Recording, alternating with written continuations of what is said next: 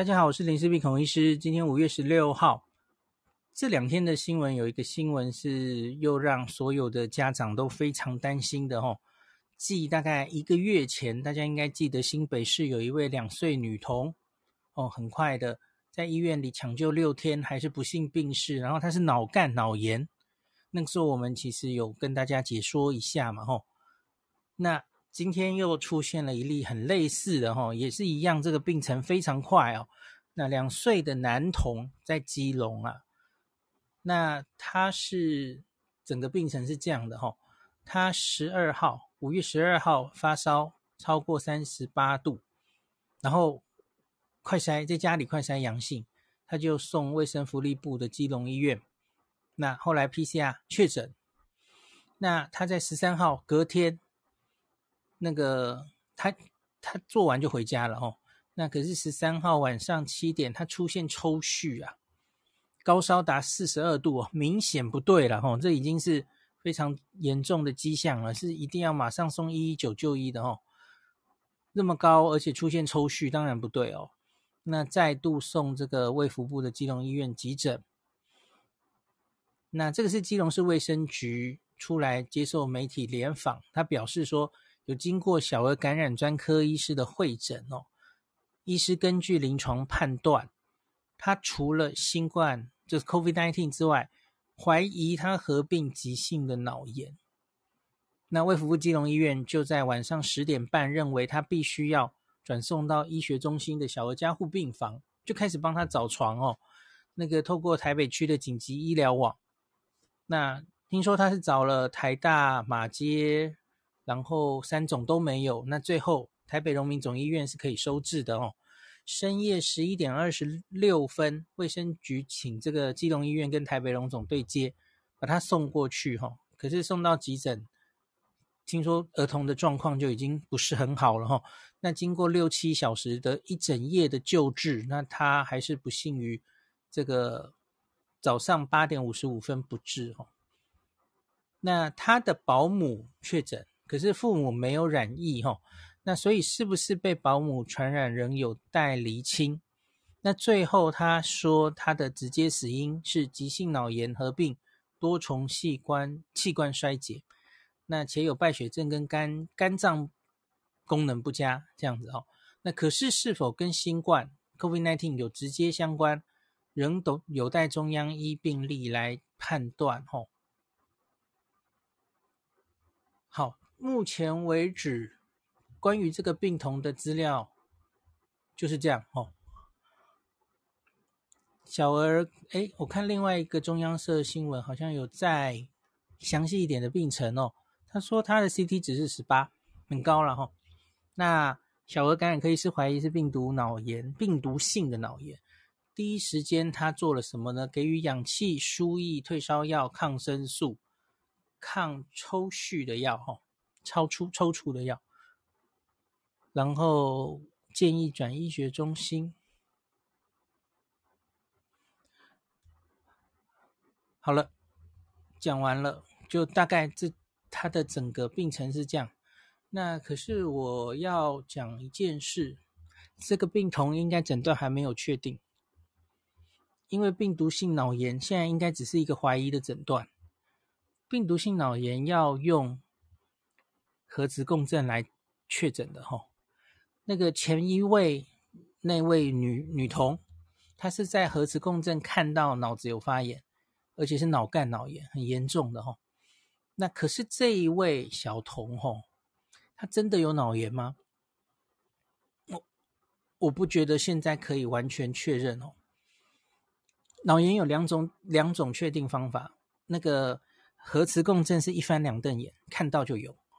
非常非常的精准，那另外一种是做脑波了哈，这个比较不精准哦。脑波有一些脑炎会发出一些异常讯号，就是这两种方式，没有别的了。你看电脑断层也不准哦，电脑断层脑炎不一定看得出来，通常看不出来，顶多很严重很严重的脑炎会看出来一点点脑水肿或怎么样哈，局部有一点肿。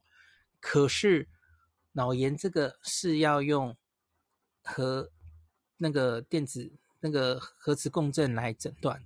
好，你会跟我说，要从他的一些神经学表现，你怀疑他可能脑子有发炎，当然可以吼。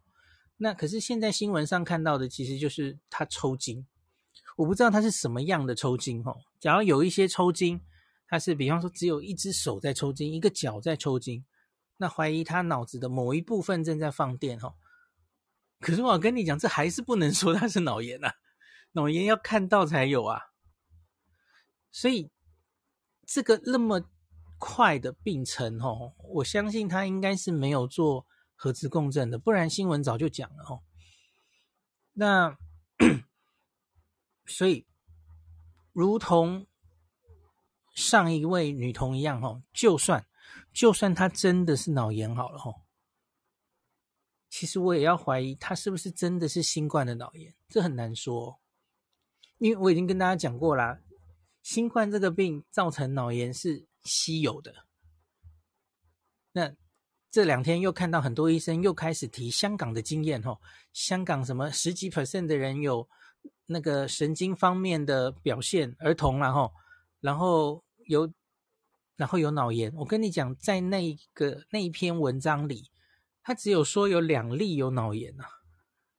香港现在这个是全部。确诊的儿童七万例，就两例有脑炎，他他不是他不是十几例耶，他只有两例啊，所以我我不太知道为什么有一些老师就会一直说，哎呀，这个 BA two 好像在亚洲人比较容容易脑炎，我我在想，我们有证据说这件这件事吗？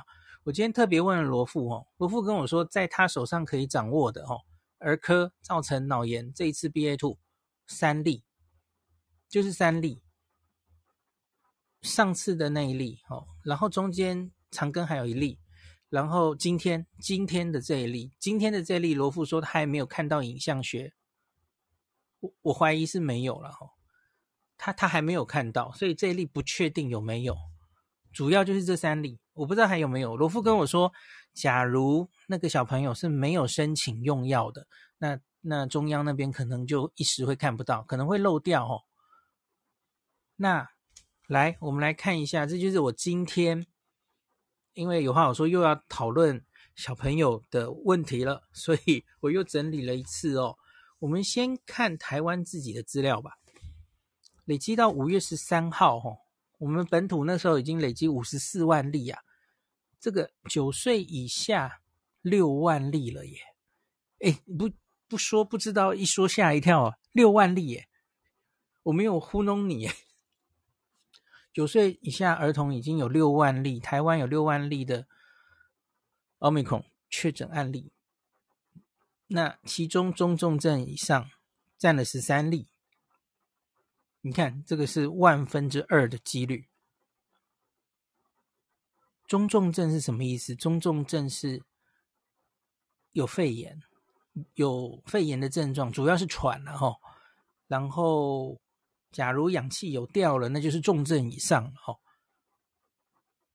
所以我们知道小朋友多半是以发烧，然后这一次其实也蛮多人是热痉挛，因为发烧然后就抽筋哦。我觉得这个小朋友的诊断搞不好是热痉挛而已。热痉挛是影像学上是完全找不到任何脑子有问题的地方哦。可是这一波奥密克戎的感染，可能是有些小朋友会烧很高，有有一个年龄的小朋友热痉挛本来就是比较容易发生的哦。那像香港那篇就说十几 percent 会以神经学表现表来表现，那是指热痉挛呐。然后他最后去做之后，其实只有两个人有脑炎，那篇文章是这样写的。好，然后我跟你讲哦，那篇文章其实就是这两天又有医师拿出来说，这个恐吓大家哈、哦，这个 Omicron 不是巧虎，它是虎姑婆。然后他说他的致死率是流感的七倍。好，这个东西一个月前我在有话好说，有跟大家分析过这篇香港的这篇很妙，这篇分析香港的儿童 BA.2 感染的文章，它消失在世界上了。他一个月前，他是一个预印本，可是他没有几天之后，他就被撤掉了。我到现在都不知道他到底为什么撤掉齁，那他就消失了。可是他发出来之后，在很多媒体都已经留下足迹，大家已经开始报了。那它里面其实就我跟大家分析过嘛，大家可以回去翻那集有话好说齁。他就是说两例脑脑炎或是脑水肿，然后有十几 percent 有脑神经的一些症状，然后他说这个。以这一波的住院的 BA two 的儿童案例，然后去找历史上香港前几年流行的流感病毒住院的患者，他相比，然后发现致死率差了七倍。请注意分子分母，这是指住院的流感。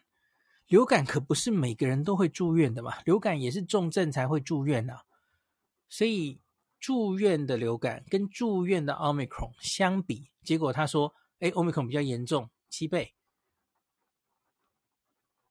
大家听得懂我的意思了吧？吼，那可是住院的人终究是少数啊。那整个香港，吼，这个冬天奥密克戎总共儿童是七万例，那他就是七例死亡，他的致死率是万分之一，吼。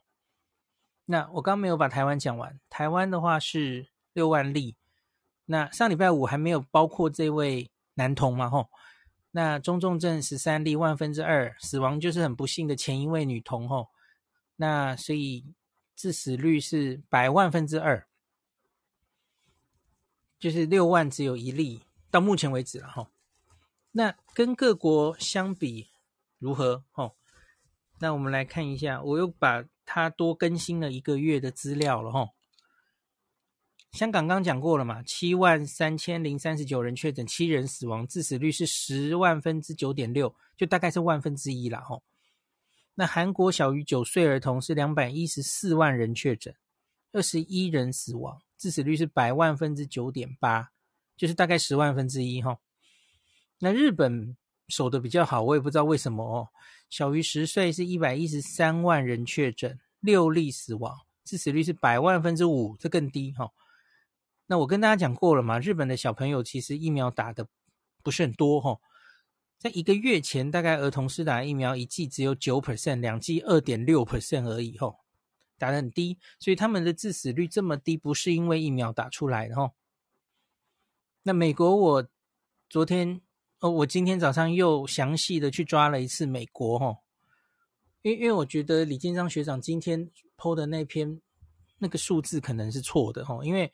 美国有一阵子，那个儿童的确诊案例，它是整体的案例其实都高估了。后来他有调回来，吼，所以学长可能是用到了旧的数字，吼。美国应该是这样的，吼，美国这个冬天十七岁儿童以这个儿童确诊是五百六十八万，应该是三百一十二个人死亡，吼。那个学长写的太高了，那个是旧的数字，吼。我们一个月前那个时候是一百九十九个人，现在又增加了一些哦，三百一十二个人死亡。美国的 Omicron 致死率是十万分之五点五，大家应该记得李斌老师说一整年儿童是万分之一嘛，吼，那个是包含之前的致死率比较高的变种病毒，平均起来是万分之一，吼，可是只看 Omicron 是十万分之五点五哦，那所以。就是结论一样啊，我跟大家讲的结论就是说，嗯，首先应该没有人把这个病当成巧虎啦。巧虎应该是指，呃，巧虎是黄聪宁，好，不是，我不是要说这个，巧虎应该是感冒吧？感冒完全不会死人嘛，哦。那可是没有人把 Omicron，即使是儿童，都把它当成巧虎一样轻忽吧？从来都没有人呐、啊。好，可是你要说他特别容易攻击儿童，然后对在儿童比较容易造成重症，我觉得那要看你跟谁比。呃，我觉得跟流感比其实也难比哈，因为流感本来就是年纪的两个极端的人最容易重症跟住院。我觉得未必哦，虽然我还没有实际去找。决定性的数字来比，到底哈这个流感还有 Omicron，谁比较容易在儿童造成重症？我觉得搞不好其实是流感哦。虽然我没有好的数字哦，那可是我可以把目前比较多的研究都是跟之前的变种病毒相比，因为这里其实有一些嗯。各个研究有一些莫衷一是的地方，吼，因为我们知道大人的话比较多确定的研究，吼，就是知道这个病毒本身毒力应该是有降低，得了奥密克戎之后住院、重症、致死的几率都比之前的病毒低。那可是儿童有时候有一些研究说好像差不多，跟原本的 Delta 差不多，有些又说有降低，吼。目前我看到的好像是。还是有降低的说法是比较多的哦，结论是有降低，就是对你个人这一个儿童而言，你得到之前的 Omicron，那对不起，之前的 Delta 跟现在的 Omicron 相比，你会住院恶化死亡的几率是比较低的。目前多半的证据看起来是这样哦，所以所以我不太知道。我我觉得不应该强调，然后让当这个 家长对这个病这么恐慌哦。我觉得大家不相信国外的资料，你就相信台湾的资料吧。假如你的小朋友现在确诊了吼，发烧了吼，九岁以下已经有六万个小朋友陪伴他吼，中重症其实只有十三个，然后有一个不幸死亡啊。那所以我觉得。大家真的不需要太放大这个恐惧哈。那中重症的比例呀、啊，就是随着年龄越来越高，台湾的资料现在也累积越来越大。哇，这个资料其实非常大了耶，都五十四万嘞。所以十几岁哈，这个中重症比例是万分之三，二十多岁是万分之三，三十多岁万分之二，四十多岁万分之四。五十多岁就开始起来咯，五十多岁是零点一七 percent，万分之十四嘛，吼，就暴增四倍了。那六十多岁是零点四一 percent，七十岁一点三九 percent，八十岁五点一三 percent，九十岁哦十一点三二，每十个就有一个转中重症哦，这就大大跳起来了吼。所以我觉得大家真的要。因因为我觉得现在大家都知道，儿科医疗真的是比较面临压迫的哦。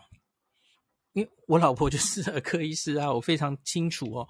儿科是不赚钱的行业啊，所以在很多医院，特别是中小型的医院啊，儿科病房其实都不受到重视，所以他可能跟内科一起开，然后通常就是把它裁撤裁撤，然后。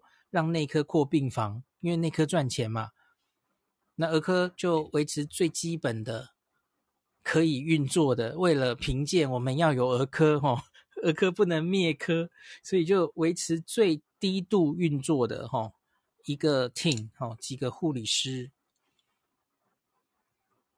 然后你只要接一个重症，其实就常常都是亏损的哈，做口碑的那。根本没有一个非常长时间在运作的 team，然后所以这些护理师也是来来去去哈，你根本没有办法训练出对于儿科重症非常熟练的护理师。现在又少子化吼，就儿科病人真的变少，所以现在要作战的时候，才发现儿科的这些特别是重症医疗不够吼，这真的是 没办法，这是。没有办法忽然生出来的哈，就像我老婆在台大受了完整的临时受了完整的这个训练哦，她她在住院医师的时候当然是身经百战哦，这些重症医疗的所有事情她都记得。那她因为选了一个还算是中型的医院，那是有儿科的加护病房在的哦，所以偶尔会有一个病人，那所以她还是。从学生时代一直到呃，不是学生，对不起，从住院医师时代一直到现在练就的这些救小朋友的功夫，他全部都还还有具备。像打小小孩的这些针啊，吼，如何帮小小孩急救开药，他他都知道。可是问题是，跟他一起训练的这些住院医师啊，他们都到哪里去了？几乎都去开业了，还很多就转职去做医美了，没有那么多小儿科缺啊。小儿科留在比较大的重症，就是儿儿童医院里面的那些重症病房的人，凤毛麟角啊，根本留不下来啊。所以虽然训练出了这些。假如我老婆后来其实她去开业的话，她一定也早就忘记了这些这些救小朋友的技能啊。所以这真的是没办法的事啊，这个就是不赚钱啊，然后就是没有那么多儿科的加护病房啊，跟大人不一样吼。那所以，假如儿科的重症病房现在会捉襟见肘，没有那么多床，这也是本来就是这样的吼。在在现在的。医疗的制度下，吼，这个年轻医生都去开业了，去赚大钱了，吼，留在加护病房，然后的人就待遇也没多好啊，然后也没有那么多缺，所以当然就没有那么多儿童重症医疗的医师可以可以用，哦。好，这是真的有点可惜的事情。那我老婆是一直觉得她，她其实还是。喜欢看比较复杂的病人，很有成就感嘛，吼，所以他一直都还是保保留他在这个台大的时候学到的一些怎么照顾新生儿的这些事情，吼，我觉得很很厉害。那总之下个结论了，哈，就是家长真的不用太担心了，吼，小朋友真的比你想象的坚强很多，他们的免疫力比我们好，吼。新冠病毒不是主要侵袭他们。那关于什么脑炎哦，我我我这一天问了非常多医师哦，大概大家给我的答案就是，我们目前台湾六万例里面就是看到那三个啊，其中有一例包括今天的这一例，我不知道后续还会不会有报告哦。我很怀疑他根本没有影像学检查了哈，我觉得他连脑炎的诊断可能都不确实，所以大家真的不要太担心这件事情哦。香港就是两例啊，那其他的地方我没有发现有报告报告说小朋友特别容易产生新冠脑炎，没有。如果你看到了，请马上丢给我。所以我我觉得大家真的不需要加重这样子的恐慌哦。诶，最后还有一个东西可以跟大家讲哦，那个呃就是。儿科医学会在今天又发生了这样，呃，对不起，重讲重讲。上次发生那件不幸不不幸的事情的时候，其实儿科医学会就有列出，就是有几个状况是这个小朋友家长家长看到的时候一定要赶快来求救的。那我觉得很值得跟大家分享，所以也借借由这一集的机会再跟大家重复一次哦。大家应该记得有话好说，他们也有讲过。可是那个是儿科急诊，哎，应该说急诊医学会吧？还反正就是急诊医学会那边提出来的吼。可是那个其实我老婆看了，她有一点皱眉头，她说那个不是很实用。好，所以来我来跟大家分享一下吼，儿科急诊发表的几个。等一下，不见了。好，有了。那这个他说，儿童居家照护期间，那分两个状况哦，各自这个适合这个需要建议住院，或是马上要打一一九，各自六个情况哦，这个各有六个，那描述给大家听一下哦。好，我们先说你要转介视讯诊疗或是建议住院的六种情况哦，第一个。一岁以下有症状者，一岁以下要特别小心吼。那第二个，发烧超过四十八小时，不是发烧就要马上跑急诊哦，马上住院哦，是发烧超过四十八小时，或是高烧大于三十九度，合并发冷冒冷汗。那第三个，第三个可能很重要，因为我老婆那时候第一时间有跟我这样讲哦。退烧之后持续活动力不佳，因为通常的小朋友哈，假如他其实没有什么大碍的话，他退烧之后就会恢复的很有活力，然后连食欲都回来了，这是蛮常见的哦。可是假如他已经你给他退烧药哦，那退烧之后他还是持续活动力不佳，这要小心哦。第四个是持续的呕吐，呕吐有可能跟脑炎有关。然后也有可能跟肠胃有关，那重点是小小孩他是经不起这个，因为他呕吐，他可能就无法进食，无法喝水哦，所以他很可能会变成脱水状态，这很严重哦，持续呕吐一定要小心哦。那第五点是超过十二个小时没有进食或是没有尿尿，你看那个尿布都是干的哦，十二个小时他根本无法吃东西，不想吃东西哦。进这个喝奶量大幅减少，哦，这都有问题，吼。好，第六个其实也类似刚刚说的，退烧后持续活动力不佳。因为大家知道发烧的时候，其实小朋友本来就是这个心跳、呼吸可能都会变得比较急促，这很正常，这是我们身体正常的代偿作用哦。可是你观察一下，他总有退烧的时候嘛，吼，吃了普拿疼塞了屁股，然后会退烧一阵子。可是，在退烧的时候是非常重要的观察时间哦。退烧后，你看仍然看到他持续呼吸急促，或是会喘，或是胸闷胸痛，好，这都完全不对哈。退烧的，就是发烧烧到三八三九度，看他有一点呼吸急促是正常的哦。可是退烧还是有的话，那就不行了哦。那这个要视讯诊疗，或是建议住院。好，我讲完了。那以下。六点是一旦出现要马上打一一九的，马上要送急诊了吼。他说，或是手机连上二十四小时紧急咨询平台，我看直接找一一九应该 比较比较干脆了哦。好，第一个就是抽搐，这个今天呢我们的小朋友有嘛吼，抽搐绝对是不对的，然后不要等了吼，赶快 送急诊吼。那第二个是意识不佳吼。小小孩，你可能比较难看他意识不佳，可是总之就是你看他看你的眼神嘛，吼，失去了眼神这样子，吼，不会盯着你看，吼。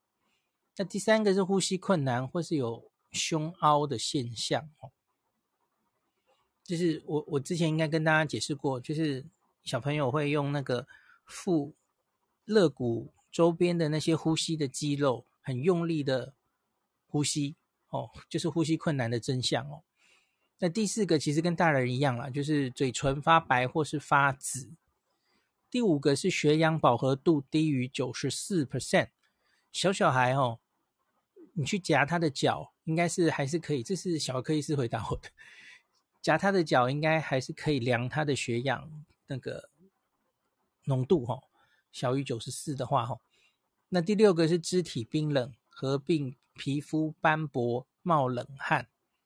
这个就是看血压不够的真相哦，因为血压不够的时候，四肢最肢端这个是循环最到不了的地方，它会肢体冰冷哦，那皮肤可能会因此出现斑驳的那种样子哦，然后冒冷汗。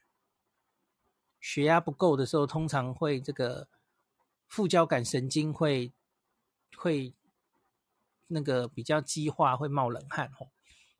那所以以上。这个六加六哦，就是儿科儿科医学会提出来的几点送医指引哦，那请大家参考。我会把这个网址附在 Podcast 的前面。那好，今天就讲到这里。千庆问我说：“如果幼童已经染疫，已经有天然抗体，还需要打疫苗吗？”不一定需要，至少在确诊之后隔三个月再说。不用很快的打下去哈，这是我一概给大家的建议。哇，天哪，这真的是非常常被问到的建议哦。先等三个月再说哈，搞不好三个月后我们会有次世代疫苗，然后那个时候的病毒都不知道是哪一株了哈。三个月后再说，因为三个月内你再感染的几率十分之低哈，然后至少可以维持一定，可能还超过三个月的综合抗体哦。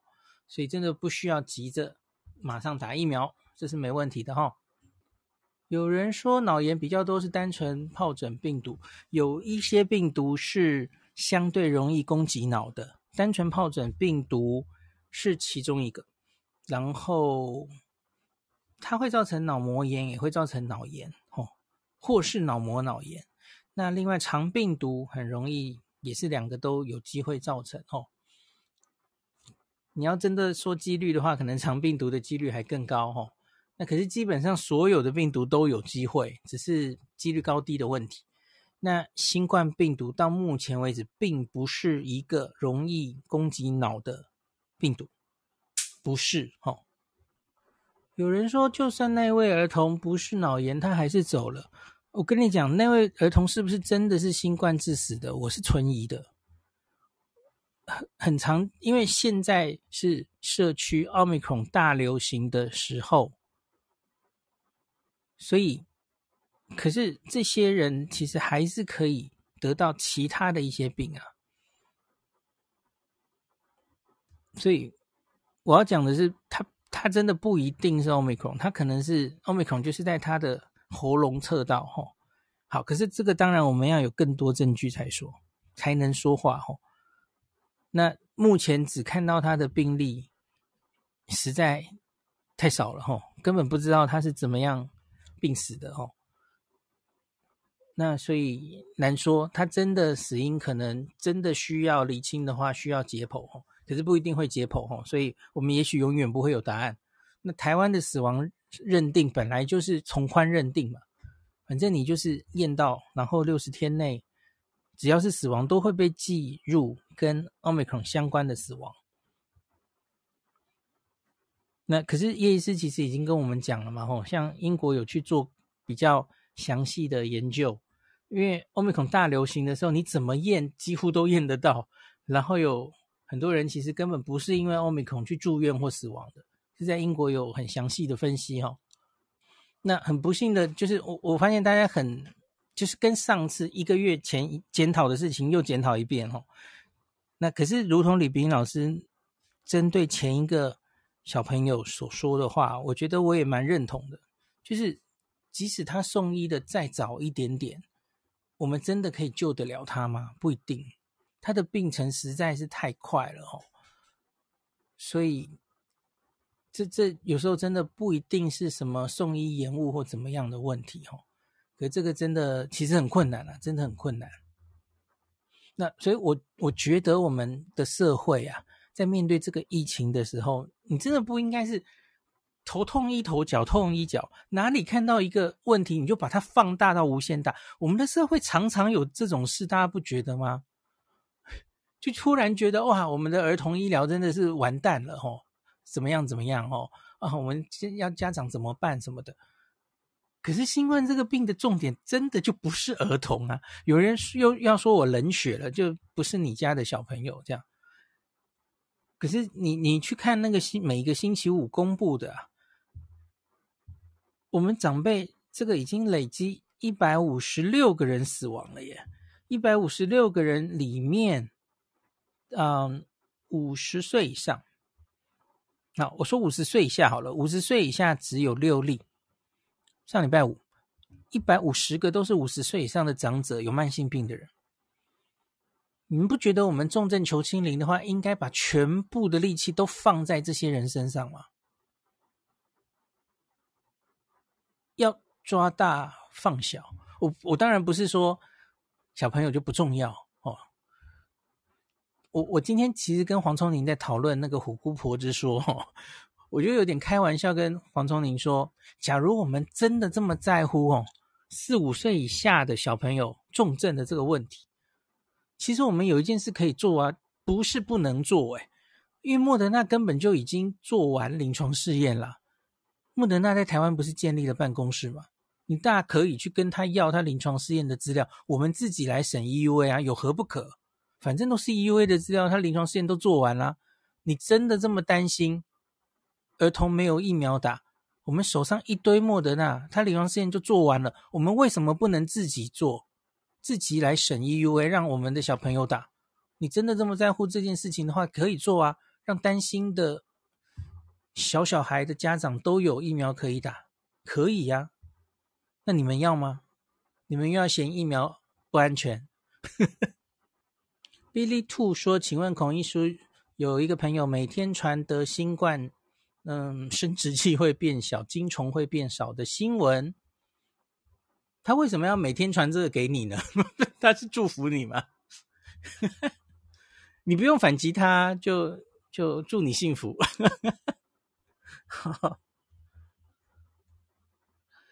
哦，Nicholas Liu 说，我家两人确诊都快两周了，还是没有关怀包。各位同学，我们自己准备关怀包，我们不要靠地方 政府了哦。也也没有怪他们的意思，他们真的忙疯了。大家真的是靠自己了哦，就是不要什么事情都是啊，地方政府要告诉我要做什么哦。我觉得真的体谅一下哦，尽量减少大家的负担，这样子哦。感谢您收听今天的林氏璧孔医师的新冠病毒讨论会。如果你觉得这个节目对你有帮助，喜欢的话，欢迎你推荐给你身边的朋友，或是在 Apple Podcast 上面留下评价，后也可以留言哦，五星好像每天都可以留哦。希望大家当我的种子教师，推广正确的新冠卫教，以科学防疫，不要只以恐惧防疫。行有余力的话，欢迎您赞助林氏璧孔医师喝杯咖啡。让我可以在这个纷乱的时代继续分享知识，努力做正确的新冠相关卫教。如果你想看到更多孔医师分享的新冠疫情相关资讯，或是林氏必发的日本旅游资讯，欢迎你加入脸书上的日本自助旅游中毒者粉丝专业。那或是我也有 LINE 的官方账号，或是 Telegram。那这一些连接都在 Pocket 前面的我的电子名片里面。可以在一个页面就看到我所有的发声管道，都欢迎您加入。那我们就下一集再见喽。